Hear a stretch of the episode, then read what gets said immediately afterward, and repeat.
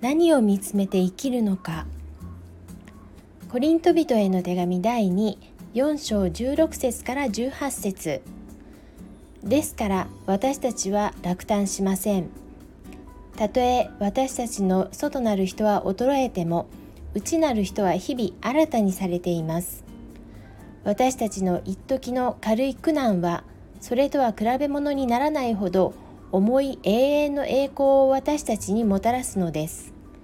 私たちは見えるものにではなく見えないものに目を留めます。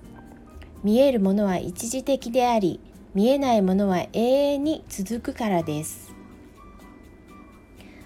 パウロは今まさに迫害の中にあってもそこに目を留めずに重い永遠の栄光を仰ぎ見ました。それゆえに落胆しないとまで言います。私たちは一体何を見つめて生きているのでしょうか。目を留めるというのはじーっと見つめるという意味だそうです。やがて与えられる主の栄光を思いとまで価値を見いだし私たちはそれを見つめているのでしょうか。